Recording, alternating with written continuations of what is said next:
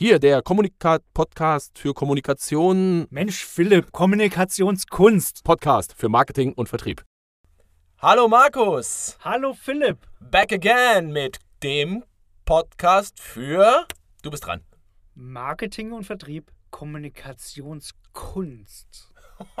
Ich habe das ja schon immer richtig aussprechen können. Okay, du hast. Immer. Oh, oh, oh, Philipp, sieh es mir nach. genau. Und immer, immer war der Preis schon zu teuer. Nein. Es ist zu teuer? Das erzeugt ja bei euch auch ein Bild im Kopf. Ich meine, ein Glas Wasser, das ist in der Herstellung vielleicht für einige Firmen umsonst, weil sie es umsonst beziehen können als Allgemeingut. Aber dann verkaufen können bis zu 10 Euro. In diesem Sinne kommen wir auch schon heute zu unserem wundervollen Thema. Es ist zu teuer. Markus, wo kennst du denn diesen wundervollen Satz alles? Angefangen hat es, würde ich schon mal sagen, mit einer Person, die mich am Anfang meiner Karriere, Anfang 20, die ich da kennengelernt habe, geprägt habe. Es war eine Künstlerin, die leider nicht mehr unter uns weilt. Ich hatte sie schon in einer vorherigen Podcast-Folge erwähnt. Aber eben das, was Sie gesagt haben, das ist so markant und wichtig für mein Leben geworden. Sie haben nämlich gesagt, was nichts kostet, das ist auch nichts wert. Wobei sie mit den Produkten ihres Mannes, die sie präsentiert und verkauft hat, auch einen, ich würde sagen, angemessenen Preis, wo man auch den Wert erkannt hat. Wie ist das bei Kunst? Ist das, ist das messbar bei Kunst, was, was wert ist? Oder ist, also war, ging es dabei um Kunst? Es ging um Kunst. Ich meine, ich habe von dieser Kunst, wer mich kennt oder auch schon mal besucht hat, ich habe diese Kunst auch sogar bei mir in meinem Büro hängen, auch privat hängen. Mir gefällt das einfach und klar, in einigen Auktionshäusern wären Bilder, wo ich nicht unbedingt, ehrlich gesagt, den Wert dahinter erkennen kann. Das ist eher dann ein Anlagegut. Aber für ein paar Striche auf dem Papier, bitte seht es mir nach, dann Millionen Preise aufzurufen, da sind wir auch der Frage, ist das jetzt angemessen, Philipp? Du Kunstbanause, aber bin ich ehrlich, habe ich auch keine Ahnung. Eine Flasche Wein kann 10 Euro kosten und könnte auch ein Tausender kosten. Und ein Bild, wie gesagt, ich glaube, sowas wie Gut, Picasso wird uns jetzt kein Bild sponsern, oder? Als Werbevertrag. Dem sagen, Van Gogh, Picasso oder ähnlichem. Ähm, solche Kunstwerke werden bis zu 30, 40, 50 Millionen gehandelt bei Sotheby's. Ich hoffe, das ist jetzt richtig. Ähm, und trotzdem ist die Frage, was ist die Wertigkeit dahinter? Und da komischerweise überlegt keiner, ob das zu teuer ist, weil da ist die Wertigkeit des Anlagegutes, was du so schon erwähnt hattest, klar gegeben. Fallbeispiele natürlich wieder die Plastikuhr aus optional China. Ähm, da, ich sag Casio, ja, ich sag Casio. Und wir kriegen kein Geld von Casio, wollte ich noch mal erwähnt haben. Wir kriegen aber auch kein Geld von, von diesem fünf Buchstaben Firma, die mit R anfängt und aus der Schweiz kommt. Gut, aber wenn wir vielleicht irgendwann erfolgreich sind, werden wir auf dieser Warteliste, die von Rolex gegeben ist, vielleicht ein bisschen besser bevorzugt. Also, lass uns es doch versuchen, Wobei, lieber Warteliste Markus. würde ja implizieren, dass ich eine bestellt habe. ich habe keine bestellt. Nein, aber worauf ich hinaus will, es gibt Produkte, die zeigen die Zeit an. Und einmal kosten sie 15.000 Euro und einmal kosten sie weiß nicht, was kostet eine Casio? 100, 200, 300 Euro? Kann auch mit einem zehn Jahre alten Auto von A nach B kommen. Genau, und trotzdem. Aber komme ich mit Emotionen? Erzeugt das Emotionen bei mir? Oder komme ich einfach nur, bewege ich mich fort? Oder zum Beispiel äh, Status, der kein Statussymbol ist. Ne? Gibt es auch so eine wundervolle Werbung und dann kostet halt mal so ein Auto 10.000, 15.000 und dann gibt es halt Freude durchs Fahren. Nee, Freude mit dem Fahr Freude durchs Fahren. Ach, das ist doch gar nicht so wichtig. Aber du weißt, worauf ich hinaus ich weiß, will. Das gleiche Auto kostet halt dann eben mal 35.000 Euro. Du, da ist dann auch eben die Frage, eine bestimmte Marken drücken ja ein gewisses Lebensgefühl aus. Kostet dann das Lebensgefühl? Ist es dann mit im Preis vorhanden? Ist es dann Status? Ist es wert, wenn ich jetzt wieder in Richtung Kunst denke? Aber was ist ein angemessener Preis? Gehen wir mal in Richtung Dienstleistung. Da gibt es ja auch, sage ich mal, sehr vergleichbare Dienstleistungen. Die eine, nehmen wir jetzt mal die Rechtsanwälte heraus.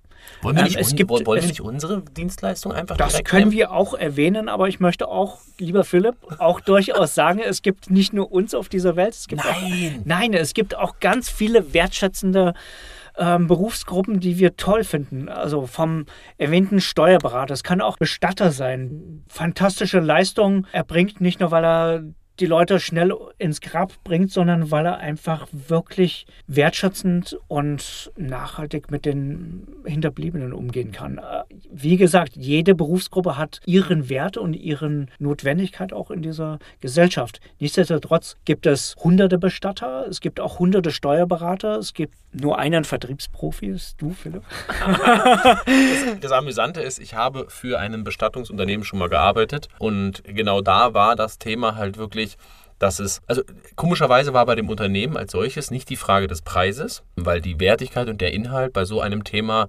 immens hoch sein muss, weil es geht um die persönlichste Form des Abschieds. Es geht um ein wirklich extrem krasses Thema, was auch in Deutschland ich will nicht sagen, äh, jetzt. Ja, man traut sich schon fast gar nicht dazu zu sprechen. Genau. Irgendwie ist es unausgesprochen ein, ich nenne es mal böser Tabuthema. Genau. Komischerweise. Aber trotzdem sollten wir es erwähnen. Es ist da und es wird auch gebraucht und es ist auch wichtig und notwendig, dass es das gibt. Auf jeden Fall. Und trotzdem ist da ein Preissegment und vor allem auch die Branche ist brutal. Also brutal auf dem Markt, weil es gibt wirklich viele Bestattungsunternehmen, auch allein in Berlin und Deutschland allgemein.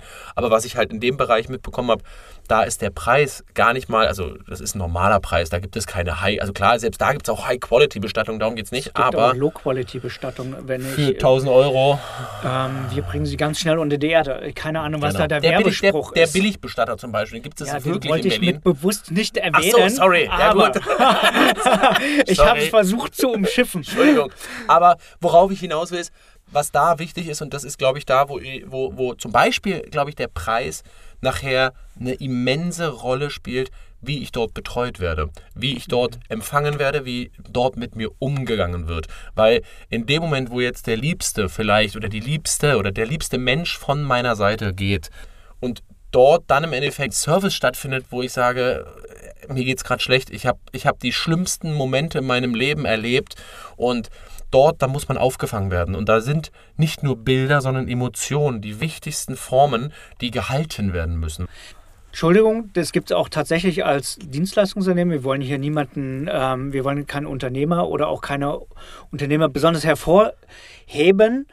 Ich darf Nichts keine sagen, ich weiß. Nichtsdestotrotz gibt es für, wir wollen einfach nur sagen, für eine und die gleiche Dienstleistung unterschiedliche Preise, die aufgehoben haben. Ist das eine jetzt mehr wert als das andere? Absolut. Also lass uns mal, ich wollte gerade sagen, von diesem schwierigen Thema ein wenig weggehen, weil ich glaube, das ist auch ein Thema, also wir reden darüber, das ist natürlich ein Thema, was auch besprochen werden kann und sollte, aber das ist trotzdem sehr, sehr, sagt man, schwierig zu handeln, da nicht in ein falsches Fettnäpfchen zu treten, vor allem, weil wir damit halt auch kein Fettnäpfchen betreten wollen. Aber lass uns das Dienstleistungssegment vielleicht unserer Branche oder eben auch eines Anwaltes vielleicht. Ähm ja, Anwalt ist doch ein schönes, ist, schön. ist doch ein schönes Bild. Es gibt den Staranwalt und es gibt den Wald- und Wiesenanwalt. Ich habe da Preise von bis also es kann 100 Euro die Stunde sein, es kann 300 Euro die Stunde sein oder auch 5000 Euro die Stunde. Was ist jetzt mehr wert als das andere? Ist doch letztendlich die gleiche Dienstleistung oder doch nicht? Aber genau, perfekt, danke. Jetzt hast du entweder eine Rampe bewusst gebaut oder unbewusst. Nachher ist es die Frage für mich, was kann dieser Anwalt? Hat er Erfahrung? Also hat er ein Tiefenwissen, zum Beispiel im Bereich Verkehrsrecht, ja?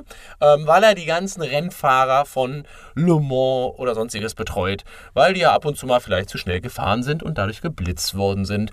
Und dementsprechend würde ich vielleicht so einem Anwalt aufgrund dessen, dass er diese Art und Weise von Fällen halt immens oft schon hatte, sie kennt und dadurch vielleicht auch das Netzwerk oder die Verhandlungssicherheit beweist, sogar vielleicht mehr bezahlen als, um jetzt keinem zu nahe zu treten, als einem Wiesenanwalt, der vielleicht mal ja, ein bisschen Verkehrsrecht, ein bisschen Familienrecht, dann noch ein bisschen Strafrecht, Erbrecht und ja, das war's.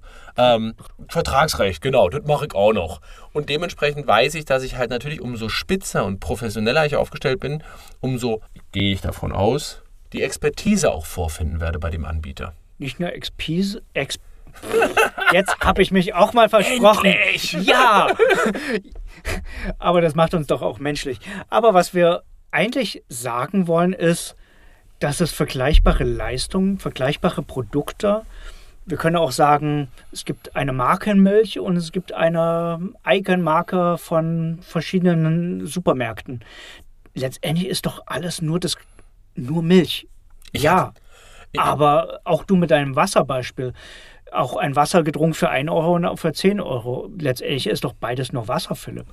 Was ich total spannend fand damals, da hatte ich in meinem BWL-Studium, hier, ich finde immer, als ob ich damit flexen will oder sowas. Ne? Also gut, ich bin halt zur Uni gegangen und habe mir das mal reingezogen.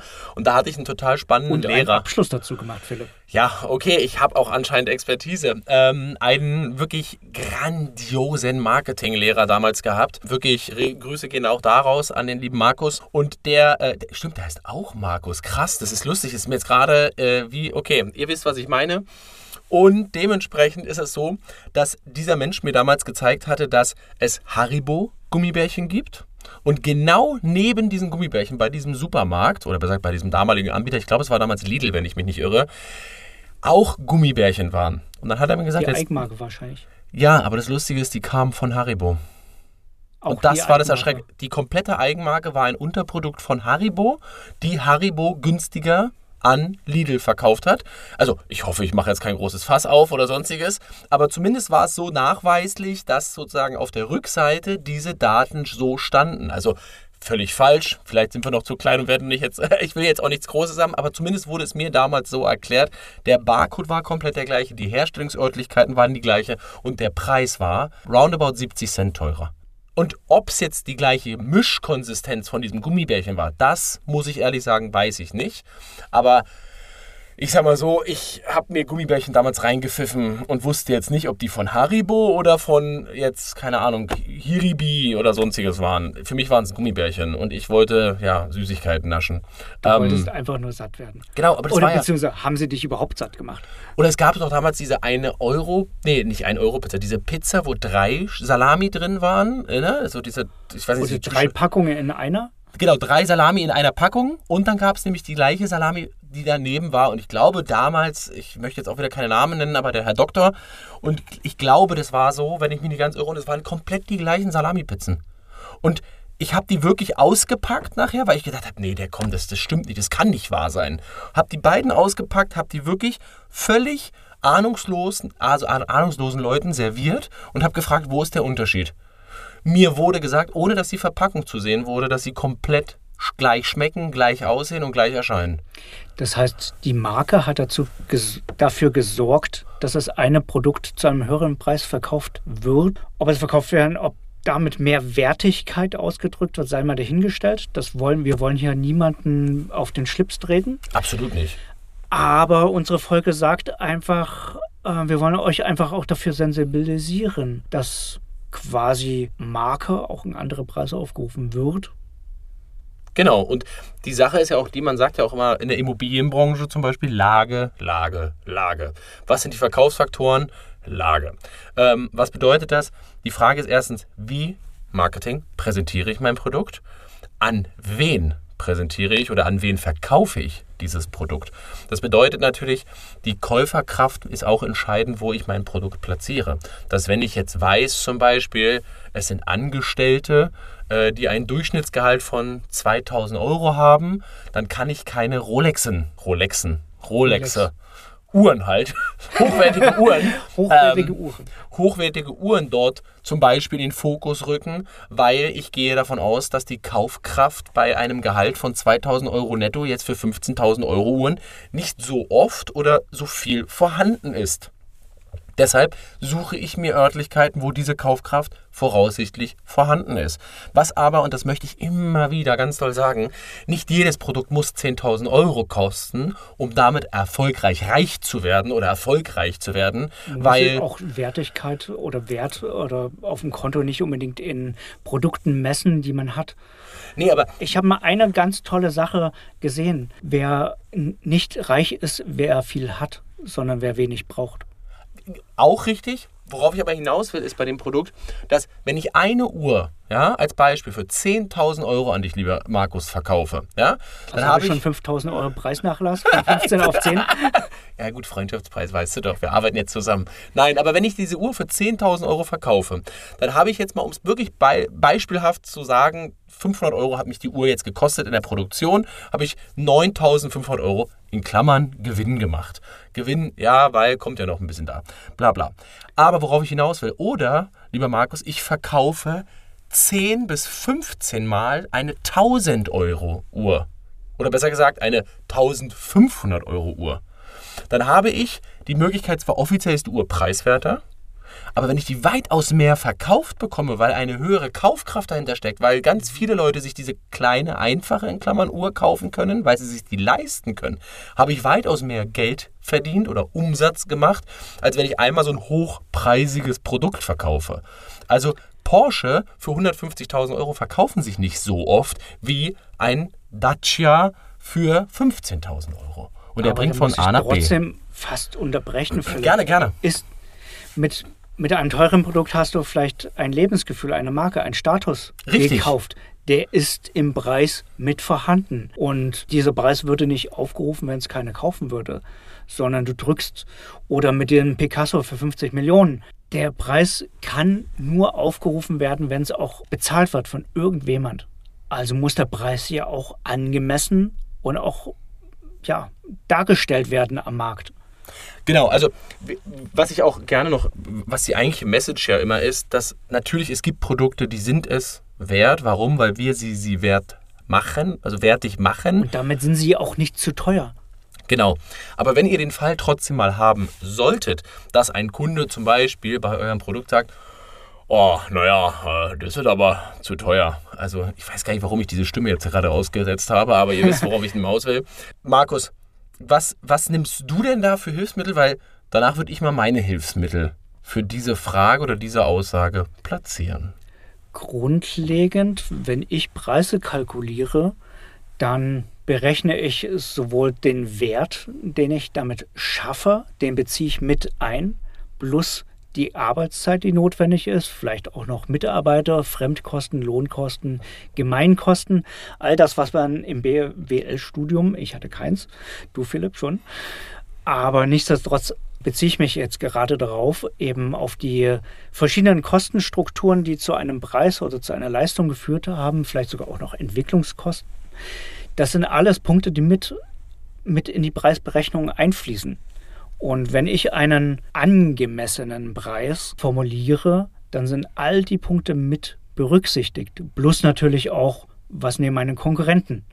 Wenn ich jetzt nicht unbedingt von mir selbst ausgehe, sind alle am Markt aktiv. Natürlich gucken wir auch auf unsere Konkurrenten. Natürlich, wenn wir jetzt nicht gerade ein Luxusprodukt haben, sondern vielleicht auch eine vergleichbare Leistung, ein vergleichbares Produkt, werden wir nicht das doppelte, dreifache wie unsere Konkurrenten nehmen. Da wird sehr wohl die Frage von euren Kunden aufgeworfen, ja, warum seid ihr jetzt teurer als der andere? Dann könnt ihr das entweder sehr präzise beantworten und ja, wenn der Kunde das versteht, ist eure Leistung in Klammer Star-Anwalt.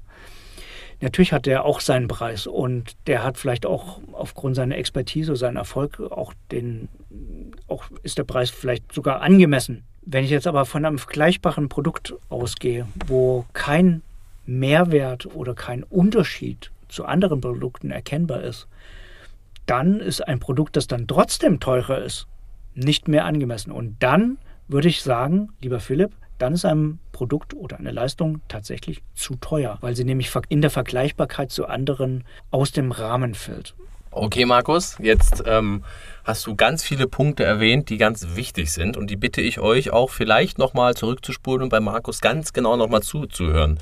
Es sind zwei, drei Worte gefallen, vergleichbar.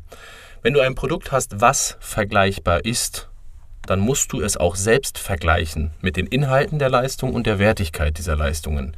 Was bedeuten soll, wenn euch ein Kunde sagt, ich habe aber bei Produkt A Preis 1 Euro und Sie haben 1,20 Euro, dann ist das wichtig, dass ihr selber die Vergleichbarkeit des Inhaltes dieses Produktes bewertet und aber auch, und das ist das, was vielleicht bei den Angeboten nicht vorhanden ist oder nicht steht, was bietet ihr für einen Service dazu an?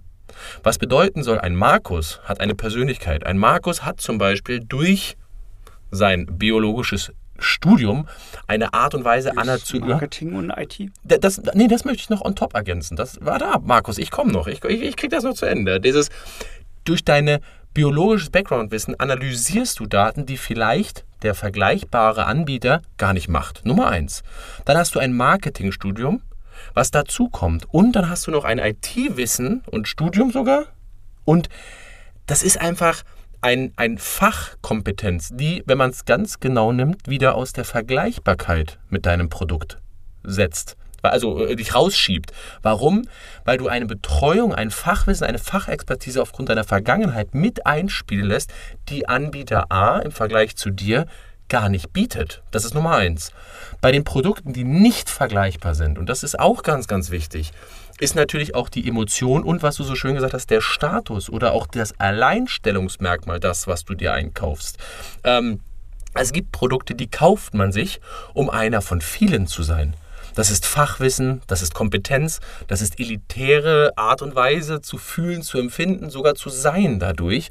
Und ähm, sei es dahingestellt, ob das jetzt gut oder schlecht ist, aber das ist das, was du verkaufen kannst. Und das ist auch das Alleinstellungsmerkmal. Und ganz, ganz, ganz, ganz wichtig, mein größter USP und mein größter Nachteil in meinem Unternehmen. Mich gibt es nur einmal. Und das ist der Vorteil. Und das ist auch ein Argument, was Kunden bei mir einkaufen. Weil ich habe eine Persönlichkeit, ich habe Merkmale und das, was damals mein Nachteil war, dass ich so gelb-rot bin, ist jetzt der größte Vorteil für meine Kunden. Weil jetzt bin ich der Rebell, der ihre Produkte in den Vordergrund setzt. Und ich möchte sagen, Markus, Ganz wichtig deshalb Vergleichbarkeit. Das sind fachliche, einfache Worte, aber wenn du ein vergleichbares Produkt hast, musst du auch vergleichbare Preise haben. Und wenn du dann den Inhalt dieses Produktes dir wirklich, naja, anschaust bei deinem Konkurrenten und ich liebe es. Ich danke dir dafür, dass du Konkurrent gesagt hast, weil ja, wir haben Mitbewerber, ja, wir haben aber auch einfach mal knallharte Konkurrenten. Wir können auch mal Konkurrenz empfinden, was nicht schlimm ist. Ja, wir wollen nicht alle gegeneinander kämpfen, das habe ich nicht wir gesagt. sind an einem Markt alle präsent. Richtig. Und Entschuldigung, ihr seid draußen. Ihr als Person mit eurem Produkt, mit eurer Leistung seid am Markt. Zu behaupten, ihr seid alleine am Markt, wir gehen jetzt mal in 99,9 Prozent der Fälle aus, dass ihr keine Pioniere seid. Ich, oh. Wenn ihr Pioniere seid, ich wünsche euch das Allerbeste, ja, der Akzeptanz auch am Markt zu finden, euer also, Produkt zu platzieren. Wenn ich es ergänzen darf, theoretisch sind wir alle Pioniere. Markus, du bist auch Pionier in deiner Marketingfachkompetenz. Ja, stimme ich dir zu. Eine Sache ergänze ich noch, Philipp wenn man, wenn man Leistungen hat, die vergleichbar sind, mir persönlich sind Werte, das werdet ihr bestimmt schon festgestellt haben, mir sind Werte und auch Wertschätzung im Umgang miteinander und auch eben ein Wert kann zum Beispiel auch Transparenz der eigenen Leistung sein. Das ist mir persönlich wichtig. Und ganz kürzlich habe ich einen Kunden, der mich gefragt hat, ja, er hatte gerade eine Firma beauftragt, schon auch vor ein paar Monaten, aber hat nicht so ein gutes Gefühl und weiß auch nicht so richtig die Leistung dieser Firma zu bewerten. Ich habe nur eine Frage gestellt. Ja, lassen Sie sich doch bitte mal einen Report schicken. Was haben die dann gemacht für, für Leistung XY? Und ich glaube, ein paar Stunden später kam auch schon die Rückantwort. Und ich war ehrlich gesagt so ein bisschen geschockt. Die Rückantwort war, nee, ähm, Sie haben bei uns etwas beauftragt, aber wir, wir haben anscheinend NDAs mit unseren Dienstleistern und nee, deswegen dürfen wir Ihnen gar nicht sagen, was wir getan haben. Dachte ich, äh, Entschuldigung, Sie verkaufen eine Leistung und sagen nicht, was Sie tun?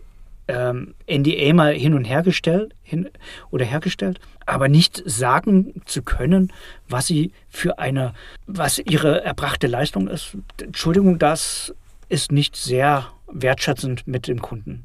Zwei Sachen, Markus. NDA, ganz kurz einmal bitte übersetzen für unsere wundervollen Hörer. Eine NDA ist ein Non-Disclosure, äh, also ein Verschwiegenheits, eine Verschwiegenheitserklärung. Genau, und jetzt möchte ich euch einen Tipp damit nochmal geben. Überlegt mal, dass jemand ein Produkt verkauft hat und nicht mal sagt, was er für eine Leistung erbringt. Also Leute, habt nicht Angst, gute Leistungen zu erwähnen oder zu präsentieren im Verkauf. Und Du hast in mir gerade so einen kleinen Impuls ausgelöst. Ich habe gehofft, dass du mir den Ball rüberwirfst. Mit dem Thema, na, ich bin da ja schon mit jemandem ganz gut unterwegs. Okay, du hast jetzt das Fallbeispiel gebracht, du bist da mit jemandem schon ganz schlecht unterwegs. Das ist ja noch besser, weil dann hast du dieses Argument. Aber was ich ganz doll immer empfehle, Herr Müller-Meyer-Schulze, schön, dass Sie schon in einer guten Betreuung sind. Aber wann, wenn nicht jetzt, haben Sie die beste Vergleichbarkeit der Leistungen, die ich Ihnen anbiete und Ihr aktueller Betreuender? Und dann ist das eine Art, ich möchte mal sagen, wundervolle Einwand oder sogar ne, thematische Einwandbehandlung, dass man wirklich bombastisch gut nachweisen kann, so, jetzt will der Kunde genau das hören. Er möchte eigentlich, weil sonst würde er einfach auflegen und sagen, wissen Sie was, ich habe keinen Bock mehr. Aber irgendwie hat er ja Interesse an dir. Und wenn du dann in die direkte Vergleichbar gehst, Herr Müller-Meyer-Schulze, vergleichen Sie doch bitte genau das, was Sie bei ihm gekauft haben. Ach, NDA, Sie dürfen nicht wissen, was Sie kaufen? Super. Und, ach, Sie sind auch nicht zufrieden? Super. Naja, aber Herr Müller oder Herr Meier oder Herr Wir haben Schulze. es doch schon bezahlt. Wir haben es doch schon bezahlt. Super. Aber sind Sie dann mit den Leistungen zufrieden? Ach, auch nicht. Super. Dann kann ich Ihnen nur anbieten, nutzen Sie einen Dienstleister, der über seine Leistungen, über seine Inhalte. Aber macht ja nichts. Wir haben ja einen zwölf, Jahr, zwölf Monatsvertrag. Genau. Zwölf Jahresvertrag. Noch besser. Das wäre unsere, nein, auf keinen Fall eine Empfehlung dafür.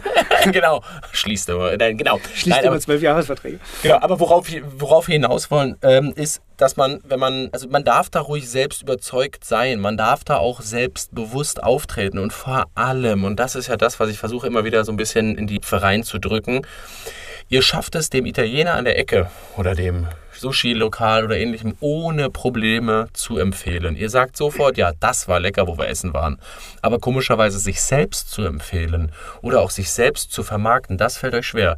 Wenn ihr eure Dienstleistung, euer Fachwissen, eure Kompetenzen und euer Service, den ihr leistet, und das ist für euch eine Selbstverständlichkeit, und glaubt mir, der Kunde da draußen, liebt Service, der liebt Kommunikation auch mal oder Information und dementsprechend ist das ein immenser Mehrwert. Was für euch selbstverständlich ist, ist für den, Kör äh, den Körper, den Kunden ein totaler Mehrwert, weil Markus, dein alter Kunde ja anscheinend nicht mal weiß, was sie leisten. Ähm, Ja, ja, nicht bei mir, sondern nee, bei, bei dem anderen, Bei, bei dem dem anderen. anderen. bei dem anderen. und Also- das war ja für dich, glaube ich, das beste Und Verkaufsargument, das- oder? Also er hat was anderes gekauft, als ich ihm biete. Also bei mir hat er eine Beratung, hat mich auch quasi gefragt, was ich davon halte. Und äh, ehrlich gesagt, hat mich so gefragt, ja, wie können wir diese Leistung externen Mitteln eventuell nachvollziehbar machen, weil er selbst wüsste ja nicht so recht, was haben die denn überhaupt gemacht? Und nach ein, zwei Nachfragen hat sich der erste Eindruck da leider bestätigt. Hm. Ist leider oft so. Und da gibt es auch viele schwarze Schafe. Deshalb, egal welches Produkt ihr da draußen anbietet, wenn ihr es mit einer Überzeugung, mit einer Leidenschaft oder mit, einer, mit einem Leistungsinhalt gut verkauft, USP würde ich fast ergänzen. ja, sehr gut, mit dem USP, also Unique Selling Point oder auch auf Deutsch sozusagen das persönlichste oder beste oder direkteste Merkmal eures Produktes. Die Unterscheidbarkeit zu euren Konkurrenten. Die Versche Unterscheidbarkeit bei einem vergleichbaren Produkt. Oder eine Leistung. oder einer Leistung. Also das, wo der Kunde sagt, sehr geehrte Frau Müller-Meyer-Schulze, Sie sind ja genau so, aber kosten 20 Euro mehr. Ja, und deswegen koste ich 20 Euro mehr, weil das ist mein USP. Das ist mein Merkmal, was mich unterscheidet von den anderen. Ich würde gerne heute eine Lektion mitgeben, Markus. Du, Schieß mal was das raus. Ist, das ist doch ein super Tipp. Wenn ihr nicht selbst wisst, was euer USP, euer Unique Selling Point ist, dann möchten wir euch ermutigen, das herauszufinden, das zu, herauszufokussieren und ja auch durchaus auch als kleine Hausaufgabe für euch im Markt zu suchen, was nehmen eure Konkurrenten für eure Leistungen, für eure Produkte. Genau, sucht, sucht euch mal in eurem Segment zwei vergleichbare Anbieter. Genau, zwei vergleichbare Anbieter. Legt mal das eine Angebot links, das Angebot rechts gerne hin oder schreibt eine Excel-Tabelle auf und oder Papierblatt, ne? Oder wie auch immer, ihr wisst, worum es geht. Und dann geht ihr mal runter, schreibt alle Sachen, die wirklich vergleichbar auf, also vergleichbar sind, auf. Und dann schaut ihr, was euch besser macht und oder es muss ja nicht unbedingt besser sein, sondern abhebt von den anderen. Es heißt, dass theoretisch, selbst wenn ihr drei Malerfirmen seid, habt ihr eine nachhaltige Farbe. Das kann ein Entscheidungsmerkmal sein. Oder ihr habt Ausbildung oder ihr habt ähm, ein anderes Zeitmanagement. Ihr seid effizienter oder ihr habt eine weitaus persönlichere Informationsbasis oder ihr seid Oder, oder, oder. Das Oder, sind so oder, viele oder. Sachen, die euch als kreative Unternehmer ausmachen, genau das herauszuarbeiten. Und das kann euer nächstes bombastisches Verkaufs- oder Marketingargument sein. In diesem Sinne wünschen wir euch grandiosen Erfolg. Maximaler Erfolge und grandiosen Tag euch allen.